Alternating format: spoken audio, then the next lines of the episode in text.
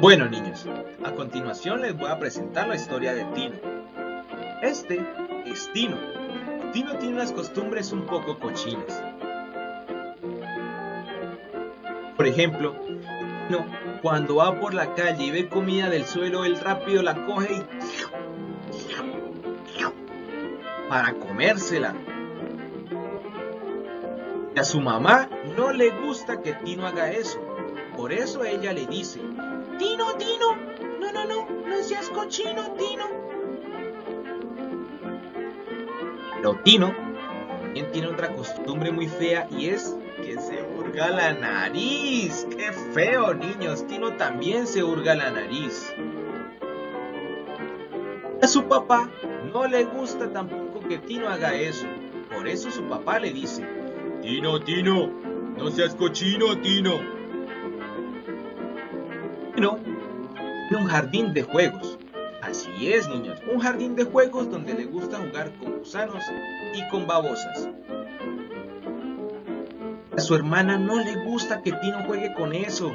Por eso ella le dice, Tino, Tino, Tino, no seas cochino, Tino. Pero Tino tiene un perro, un perro muy bonito. Y el perro, cuando ve a Tino, se emociona tanto que lamerle la cara a Tino. Así que Tino se la lame también. Pero a su abuela no le gusta que Tino haga eso. Por eso su abuela le dice, Tino, Tino, no seas cochino, Tino. Pero Tino bien tiene un gato. Un gato amarillo, muy bonito él. Y cuando Tino lo ve hacer chichi en el jardín, Tino también hace chichi en el jardín.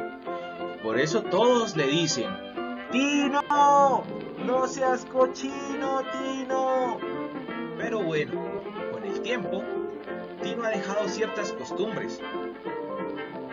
Ha dejado de hacer chichi en el jardín. Bien, ha dejado de jugar con gusanos y con babosas. Bien, ha dejado de comerse la comida del suelo.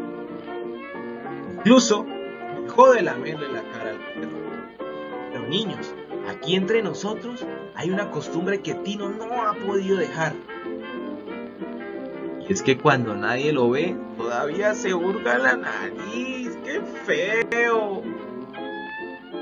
A veces te come los mocos. ¡Qué feo, niños! Bueno, esta ha sido la historia de Tino. Espero que les haya gustado. Thank you.